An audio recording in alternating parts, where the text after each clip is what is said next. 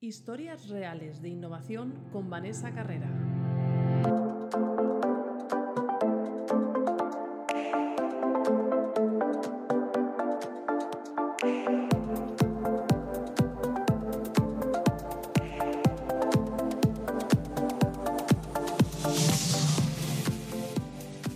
Bienvenido a un nuevo podcast de innovación y personas. Hoy contamos con una entrevista que me despierta gran curiosidad. Nos acompaña Paloma Fuentes, gerente de felicidad de Mau San Miguel. Desde que supe de este cargo, cuando me hablaron de Paloma, pensé, qué interesante que una empresa apueste por la felicidad de una manera tan clara. Pasamos muchas horas en el trabajo, así que me parece una idea fantástica y totalmente innovadora, poniendo a la persona en el centro, incorporar un puesto que se ocupe de la felicidad de la empresa. También me surgieron algunas dudas, porque a veces estos cargos suenan muy bien y luego en el día a día es complicado desarrollarlos. Es uno de los motivos por los que estamos aquí, para que Paloma nos cuente su experiencia. Hola Paloma. Muchísimas gracias. Buenos días. Buenos días. Gracias, a ti. gracias por haber, bueno, por haber aceptado y por querer compartir tu experiencia. Estoy encantadísima de estar aquí contigo y de que charlemos un rato de algo tan apasionante como es el trabajo que hago bueno, y en general la felicidad. Pues precisamente de eso vamos a empezar por ahí. Vamos a empezar a... Bueno, me gustaría preguntarte qué es exactamente y qué hace una gerente de felicidad. Pues mira, yo creo que esa es la pregunta clave en, este tema, porque estarás conmigo en que cuando ahora mismo abres un, un periódico de, bueno, internet o, libros que hablan de felicidad organizacional, hay mucha gente hablando de felicidad organizacional.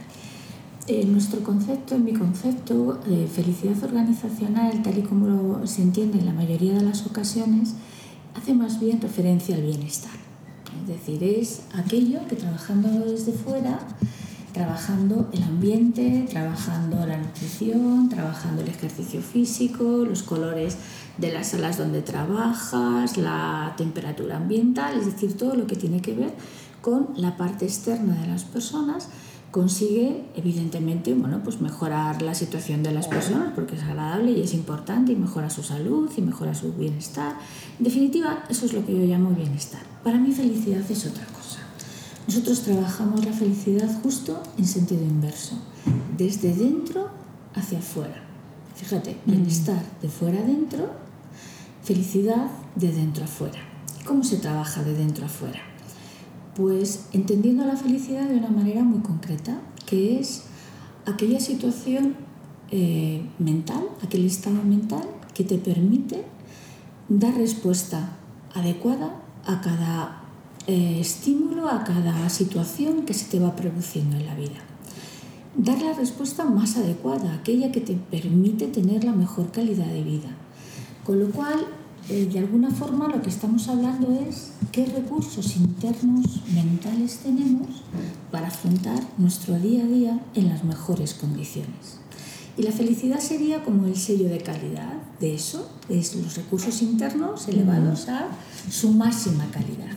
Mm. Y trabajamos en eso, en sensibilizar a las personas de que realmente no hay ninguna empresa que sea capaz de hacer feliz a nadie si uno no quiere, mm. de que la felicidad es algo eh, interno que tiene que ver con querer, decidir, en definitiva, querer ser feliz, conocerse a uno mismo y poner en marcha aquellas herramientas personales, habilidades personales con las que todos contamos. Y si no las contamos, las podemos entrenar. Mm. Pues felicidad es trabajar los recursos internos necesarios para dar la mejor respuesta en cada momento a lo que la vida me va trayendo. Mm. Fíjate, estaba pensando que me estabas contestando a la siguiente pregunta que te iba a hacer, que precisamente iba por ahí, que tiene que ver con, con eso, ¿no? O sea, la etiqueta felicidad eh, para cada uno puede ser algo diferente y cada uno podemos poner, incluir dentro de esa etiqueta unos elementos u otros, ¿no? Y en este caso era, era lo que te quería preguntar, era, bueno, ¿qué es para ti la felicidad? Y vamos, me has contestado. ¿Qué pasa? Que cuando al principio eh, tú cuentas que, que trabajas en felicidad o que eres la gente de felicidad, la mayoría mayoría de la gente dice, anda, ¿eh? ¡Qué bien! Así con esta risita de todo el día contentos, bailando, de fiesta. No tiene mm. absolutamente nada que ver con mm. eso. Trabajar en felicidad significa que cuando toca estar triste, tienes que disfrutar de tu tristeza y saber hasta dónde llega. Y cuando toca estar contento, disfrutar de tu alegría y saber hasta qué nivel llega. Y cuando toca estar enfadado, que a veces toca estar Mm. enfadado, saber que toca estar enfadado, preguntarte a ti mismo por qué estás enfadado y cuál es la mejor respuesta para pasar Mm. de estar enfadado a estar bien, Mm. a gusto, satisfecho. Es de, porque evidentemente estar enfadado siempre no es agradable. Entonces, en definitiva, no tiene que ver con estar alegre o triste. Puedes ser feliz estando triste. Mm. Dulce de ello. Te lo digo de Sí, sí, totalmente de acuerdo. Al final es habitar y aceptar la emoción ¿no? y, y utilizarla. Efectivamente, conocerla, Mm. analizarla, preguntarte qué es el mensaje, cuál es el mensaje que esa Mm. emoción te trae, porque todas las emociones nos traen un mensaje, Mm. escuchar adecuadamente ese mensaje y obrar en consecuencia. Y a partir de ahí, sentirse satisfecho con la respuesta y seguir adelante con tu vida en las mejores condiciones. Mm. Entonces, si he entendido bien, el propósito de este, tu propósito dentro de la organización, eh, por una parte sería como ayudar a que esas personas encuentren sus propios recursos y los utilicen. ¿no? Sería de alguna forma para tener mayor calidad de vida, Yo por decirlo. Acompañar. Acompañar, acompañar. Vale. en ese camino en el que ellas son conscientes Mm. de que mm, la responsabilidad de su felicidad es suya Mm. y que la felicidad se puede entrenar diariamente porque tenemos recursos Mm. mentales para hacerlo. Y, eh, y algo muy importante, y es que tiene un fin fundamental, que es conseguir la mayor salud. Mm. Para nosotros la salud no solamente es la ausencia de enfermedad, como dice la OMS, la Mm. definición de la OMS, eh, sino que supone ser capaces de adaptarnos en las mejores condiciones Mm. a cualquier circunstancia de la vida. Y aparte, eh, con esa definición, evidentemente, la felicidad es uno de los ladrillos más fundamentales con los que se construye diariamente nuestra Mm. salud. ¿Y cómo, cómo se lleva a la práctica? O sea, ¿en qué acciones concretas dentro de la empresa, qué acciones, qué actividades, qué, qué es lo que hacéis? Una parte muy importante que es la parte de sensibilización. Todo esto tiene que partir de hacer llegar a las personas el mensaje de que em, su mundo interior, su, su cerebro es una herramienta perfecta para conseguir lo que quieren en la vida. ¿Estarás de acuerdo conmigo en que vivimos probablemente la mejor situación de la, de la historia de la humanidad desde el punto de vista de bienestar, precisamente hablando antes de bienestar, ¿no? de, eh, de recursos económicos, de tecnología punta, de capacidad de hacer en la parte médica diagnósticos eh, muchísimo más certeros, con una precisión tremenda, tratamientos alucinantes, pero hay una asignatura pendiente en esta sociedad, que es la de salir de la queja, salir de la, eh, de la frustración constante en la que vivimos, de esa constante sensación de que no llegamos, de esa que da lugar a muchas enfermedades, a muchos cuadros físicos, no digo mentales solo. Sabes que está, eh, está confirmado, bueno, que si seguimos a- como al ritmo que vamos hasta ahora, la depresión en el año 2020, en el año 2020, será la segunda causa de invalidez más importante del mundo, de invalidez en el mundo, incluso en los países subdesarrollados Mm. que eso realmente es un, eh, es un criterio que hasta ahora mm, probablemente ninguno habíamos llegado a, pensar, ¿no? los que nos dedicamos a la salud. Hay algo que nos está fallando y nos está fallando el ser conscientes de que todo depende de nosotros, de que nuestras decisiones son la base para de hoy a mañana, es decir, porque de hoy a mañana es lo que realmente es en lo que se mueve nuestra vida. Nuestra vida se mueve en el, en el presente, en el hoy. No existe ni el pasado ni el futuro. Entonces, realmente cada una de nuestras decisiones las tomamos en función de muchos criterios, pero en la sociedad actual esos criterios se ven mermados, contaminados por esa cantidad inmensa de estímulos que tenemos, la mayoría de las cuales suelen ser bastante nocivos porque nos dispersan tanto la atención que hacen que tengamos una carga, se llama la carga alostática, que es realmente la base del estrés. Bueno, pues esa, esa información es fundamental que la tengamos. Eso es lo que yo llamo sensibilizar a las personas de que ellos son los responsables de su vida y que por lo tanto eh, tienen que saber con qué herramientas cuentan. Mm.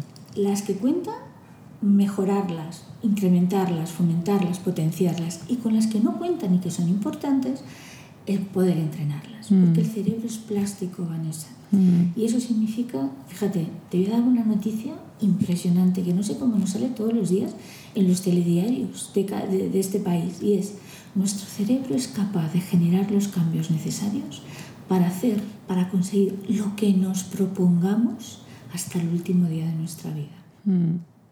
Es que me parece una notición. O sea, es que me parece Y qué poco la aprovechamos. Qué poco la aprovechamos. Decir, ¿Por qué no nos cuentan eso? ¿Te gusta tu vida? Fantástico, disfrútala. ¿No te gusta? Tienes la herramienta perfecta para cambiarla. ¿Por qué no nos cuentan eso? Entonces, realmente, eh, bueno, pues la primera es la parte de sensibilización y a partir de ahí generamos muchas iniciativas. ¿no? Por ejemplo, para, ini- para, para la parte de sensibilización tenemos una actividad muy bonita que se llama los desayunos con diamantes en la que una persona de prestigio en su ámbito profesional, y hay muchos ámbitos profesionales, viene, desayuna con nosotros, hace un desayuno, hacemos un desayuno al mes, desayuna con nosotros, un desayuno muy saludable y nos habla de su campo de acción, su, su, su ámbito de acción en relación con la felicidad. Y luego hay un, pues, un, eh, una conversación, un diálogo entre la gente, preguntas y demás. No, eso eh, empezamos con muy poquitas personas, 25 personas, y llamamos por 70, 80 personas que acuden en este edificio. Se graba, se va a grabar, bueno, se ha grabado y se pondrá el resto de la compañía. Porque claro, el problema eh, eh, para hacer muchas actividades aquí es la dispersión. Tenemos muchas fábricas y, y mucha gente trabajando en muchos puntos de España como gestores comerciales que no tienen un puesto de trabajo Fijo. físico, una, una oficina física. Entonces, bueno, pues ahí hay una dificultad para hacer llegar todos estos mensajes, pero, pero tenemos formas de hacerlos llegar, ¿no? Y bueno, esa es una de las actividades. Y luego hacemos planes personalizados de felicidad. eh, con la enorme ventaja de que al ser médico contamos con datos médicos que nos pueden permitir eh, generar datos concretos de nutrición, ejercicio físico, de sueño, de, de muchas cosas. Te decía antes que la felicidad es una especie de, de construcción, ¿vale? Igual que la salud, que vamos construyendo con ladrillos distintos cada día.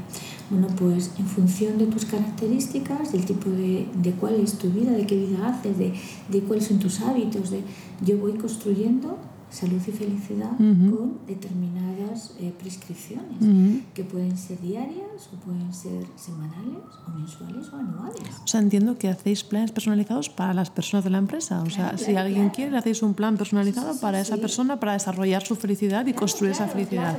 Vale. Porque la, que- la felicidad tiene que ver con muchas cosas, entre otras con lo que comes, con lo que duermes, con cómo te mueves. Sí, lo- desde Es diferentes ámbitos, ¿no? Tocáis. desde todos los ámbitos, desde el, desde el ámbito social al ámbito exclusivamente mental y al ámbito físico, porque lo físico también tiene que ver con lo mental, cuerpo y mente en nosotros y espíritu, ¿no? Dice, está totalmente relacionado. Trabajamos en todos los ámbitos, pero lo más importante es que trabajamos desde dentro. La transformación no la hago yo, la hacen las personas.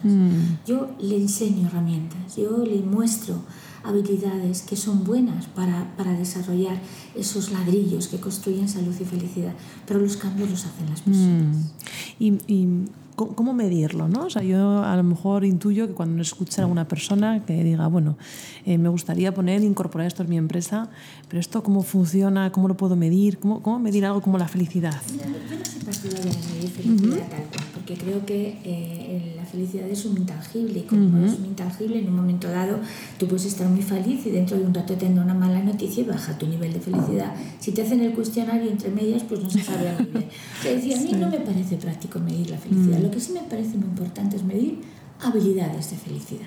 Porque cuando tú tienes las habilidades, tú las desarrollas. Y si no las desarrollas adecuadamente, yo sí te puedo mostrar maneras de desarrollarla. Pero lo importante es que tengas las habilidades y la información para saber que esas habilidades te llevan en, en un camino más corto, un poquito más largo a la felicidad. Entonces tenemos un cuestionario para medir habilidades de felicidad. Y ese cuestionario te dice cómo estás, pues de generosidad, por ejemplo, o de empatía, o de autocuidado, que es muy importante ¿eh? desde el punto de vista físico, o de cuidado del otro, que es muy importante también, o de atención, que es ahora mismo, mm, yo te diría que el diamante de nuestro cerebro, lo que a partir de la atención somos capaces de generar esos cambios y esas transformaciones, sin atención no somos capaces de, de generar prácticamente nada. ¿no?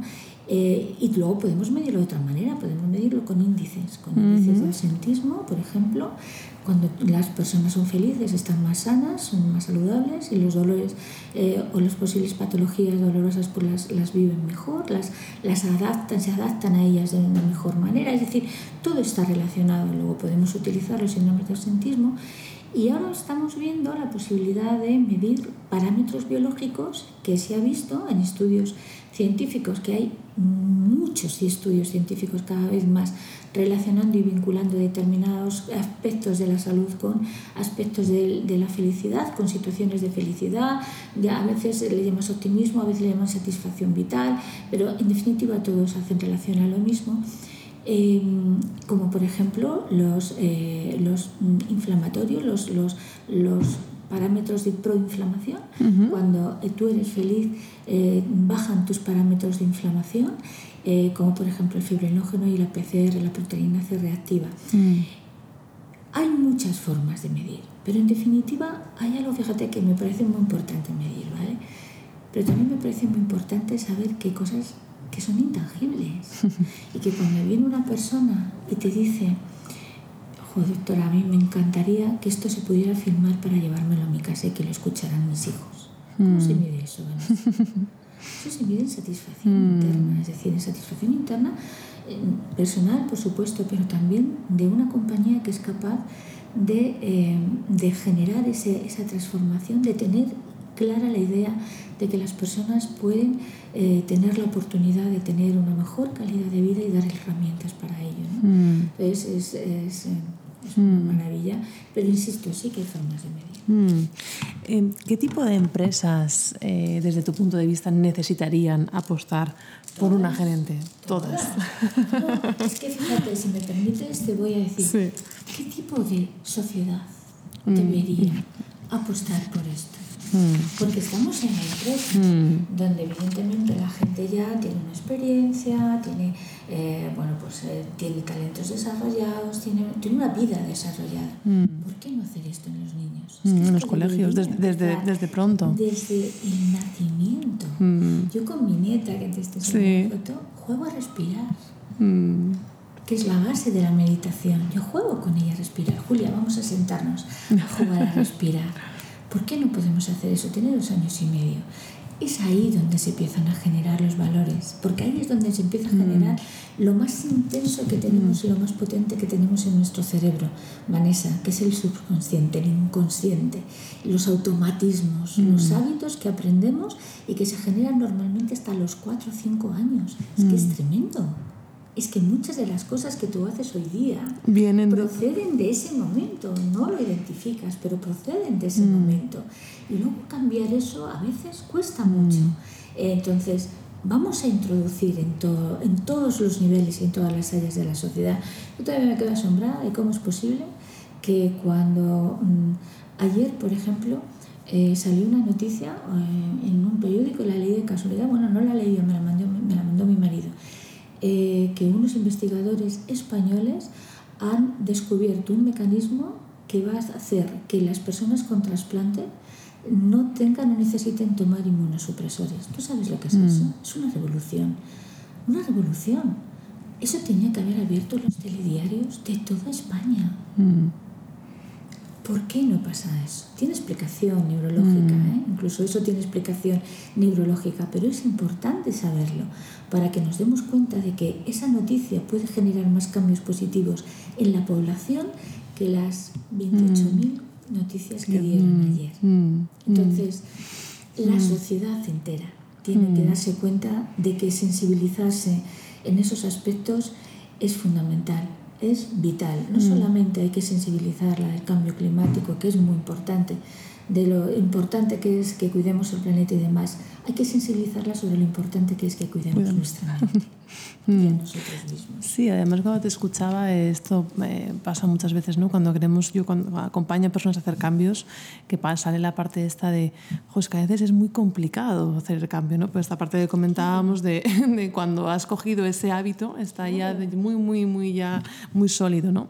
Eh, según tu experiencia, eh, ¿qué claves o qué elementos le dirías a alguien para que pueda empezar a cuidarse, a hacer esos cambios de los que estamos hablando, a empezar a utilizar esta herramienta tan potente que tenemos la, como es la mente, ¿qué le dirías? Algo práctico, algo que pueda ser algo sencillo y práctico de, que pueda empezar a hacer. Lo primero de todo es que se interese por, eh, mm, por cómo la felicidad nos afecta, es decir, por qué efectos tiene para nosotros tener herramientas mentales que nos permiten estar mejor cada día. Mm. Eh, eso me parece fundamental, porque va a ver que cuando somos felices tenemos más éxito en todo, Vanessa. Pero es que está más que demostrado. Es decir, es que las personas felices tienen Mm. menos, eh, se divorcian menos, es decir, tienen una estabilidad de pareja mayor, tienen mejores trabajos desde el punto de vista de que te trabajan tra- trabajos que les llenan más, que les, que les permiten desarrollarse mejor profesionalmente, eh, tienen más éxito en todo. En definitiva, y sobre todo, son más sanas. Las Mm. personas felices son más sanas. Eh, Te, va- te Mm. vas a reír si me permites que te cuente una anécdota, Sí, sí. pero es que una parte de todo este proyecto procede de que yo tuve una abuela que murió con 100 años y a mi abuela yo jamás la oí quejarse ni un día, ni un día.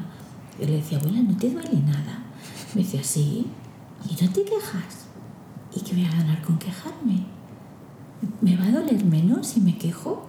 Y decía, no. Pues entonces, y para que te hagas una idea, hablando de optimismo, que es lo segundo, es decir, cómo ves las cosas. Hablando de optimismo, cuando mi abuela tenía 95 años, hasta los 95 estuvo estupenda. Le regalamos un abrigo el día de su cumpleaños, lo miró con mucha atención y dijo, es buenísimo, pero yo ya que voy a usar esto. 10, 12 años. Eso. Es decir, mi abuela con 95 años tenía una esperanza de vida mental de 10, 12 años, vivió 5. Pero en definitiva lo importante era la actitud. La actitud, ¿vale? Dentro de ella no tenía 95 años, era mucho más joven. Entonces, importante que nos eh, informemos de las ventajas que tiene para nuestra salud estar, estar bien, eh, para nuestro envejecimiento, estar feliz. El, el, envejecimiento se retrasa en las personas felices, pero eh, vamos, es que te podría dar eh, referencias de estudios maravillosos e interesantísimos que así lo avalan. ¿no? Lo segundo es que tome la decisión de serlo. La, la, felicidad es una decisión que tiene que tomar. Lo tercero es que reflexione. ¿Cuáles son mis herramientas? Eh, ¿Soy optimista? ¿No lo soy? Soy paciente, soy empático, tengo buena relación con los demás, me compadezco de los demás, soy capaz de hacer cosas por los demás sin nada a cambio, eh, soy capaz de ponerme en el lugar del otro. Eh, ¿Cómo soy? ¿Cómo, cómo, y qué quiero ser? Mm. No qué quiero ser, lo he dicho mal. ¿Quién quiero ser? Mm. Porque esa es una pregunta fundamental. Y a partir de ahí, saber que todas las mañanas cuando nos levantamos, el primer ejercicio que tenemos que hacer es decirnos sí. Sin pregunta, mm. sí, un comentario, sí a todo, sí, soy capaz, sí, puedo, sí, lo voy a conseguir, sí, eh, voy a lograrlo, sí lo que quieras. Aunque no sepa cómo, ¿no? Aunque no sepa cómo, porque cuando yo digo sí, mi cerebro entiende que sí mm. y se pone a trabajar por el sí. El cerebro es ciego, nos cree cree lo que le decimos. Entonces, somos capaces de, de, hacer lo que nos propongamos. Y lo primero es decirle sí. Mm. Lo segundo es cuidar nuestro lenguaje. Es muy importante que cuidemos nuestro lenguaje. Nuestro lenguaje genera cambios en las personas que tenemos enfrente, a quien le dirigimos el lenguaje. Pero algo mucho más importante todavía, nuestro lenguaje genera cambios en nuestro propio cerebro. Y eso es otro estudio precioso, el de unas monjas que se hizo en el año 1982, donde se vio que las monjas que tenían un lenguaje más positivo, más lleno de energía, no me gusta decir positivo, me gusta decir con energía, ¿no? más lleno de energía, vivían siete años más eh, en promedio y no desarrollaban mm. Alzheimer, Vanessa. Es que mm. es apabullante. ¿eh? ¿Qué quieres decir con más lleno de energía? Más lleno es... de energía es eh, un lenguaje constructivo. Vale constructivo y con un tono constructivo. Mm. Yo te puedo decir, Vanessa, mm, está muy bien la, la ropa que traes hoy, que además es verdad. O te puedo decir, estás que te pasas de guapa. Es lo mismo. El- en el fondo es lo mismo, pero a que no suena igual. Mm. A que no genera en ti la- el mismo efecto. No, no. Ni el tono, ni la forma de expresar, ni las palabras utilizadas. El mensaje puede ser el mismo, pero el tono y las palabras utilizadas son radicalmente distintas. E insisto, genera un cambio en ti, pero también genera un Mm. cambio en mí. También. Si yo te digo bravo, en mí está generando un cambio positivo en mi cerebro. Un cambio positivo es una nueva conexión. Y esa nueva conexión puede dar lugar a una conexión más larga que genere mayor optimismo. Yo entreno mi optimismo con mi lenguaje, por Mm, ejemplo. ¿De mm. acuerdo? Todos son conexiones neuronales. Después tengo que cuidar mi alimentación, tengo que comer saludablemente, comer verde, comer frutos secos, comer pescado azul, em, comer mm, eh, cacao, cuanto más puro mucho mejor, porque todo eso va generando neurotransmisores de la felicidad. Hacer ejercicio 30 minutos al día, como mínimo. Una caminata a buen ritmo es un ejercicio lo más saludable. Y algo fundamental, tengo que dormir estupendamente. Mm. Tengo que dormir muy bien. Porque dormir muy bien me va a generar salud física para mi cerebro, va a tener- va a hacer un cerebro más saludable y un cerebro saludable se limpia mejor, se renueva mejor. El cerebro genera mucho, muchos, eh, muchos residuos tóxicos porque es un, tiene un metabolismo muy activo y necesito limpiarlo bien. Mm. Eh, y además va, va a fijar mejor los recuerdos. Por la noche se fijan los recuerdos. Lo que has aprendido durante el día se fija durante la noche. Mm. Y evidentemente vas a regular mejor tus emociones y vas a tener mejor respuesta ante situaciones complicadas. Vamos a llamarle de estrés para que todo el mundo nos entienda. A mí no me gusta, pero bueno, situaciones complicadas, ¿no? Mm. cambios, retos y demás. Y después hay algo importante y es que durante el día tiene que dedicarle un ratito a reflexionar sobre sí mismo sobre sí misma. Es decir, tenemos que dedicarnos 5 o 10 minutos al día a decir, ¿qué ha pasado hoy? ¿Cómo ha sido mi respuesta? ¿Me ha gustado mi respuesta? ¿He estado contenta? ¿Por qué no he estado contenta? ¿Cómo hubiera estado más contenta? ¿Qué quiero hacer mañana? Reflexionar sobre nuestra vida, que no lo hacemos nunca Mm. sobre nosotros, o incluso dedicarnos un rato a hacer nada, que tampoco lo hacemos, es decir, somos los mejores hacedores del mundo, pero nos enseñan a hacer, no a ser. Mm. Entonces, eso es fundamental. Y el último consejo, vital, que aprendan a meditar. Meditar no es nada, es respirar, es poner nuestra atención en la respiración. Y para eso incluso hay muchos trucos muy bonitos, muy prácticos, que es hacer un minuto de parada al día, no Mm. conduciendo, por supuesto, no haciendo algo de, de responsabilidad, de peligro, pero sí mientras estamos trabajando podemos hacer un minuto de parada, que no es nada, pero ser conscientes de que lo estamos haciendo y seguir con nuestra vida. Mm. Eso a lo largo del día, dos, tres, cuatro, cinco veces, es maravilloso. Estamos ahora en la sala de meditación. Sí.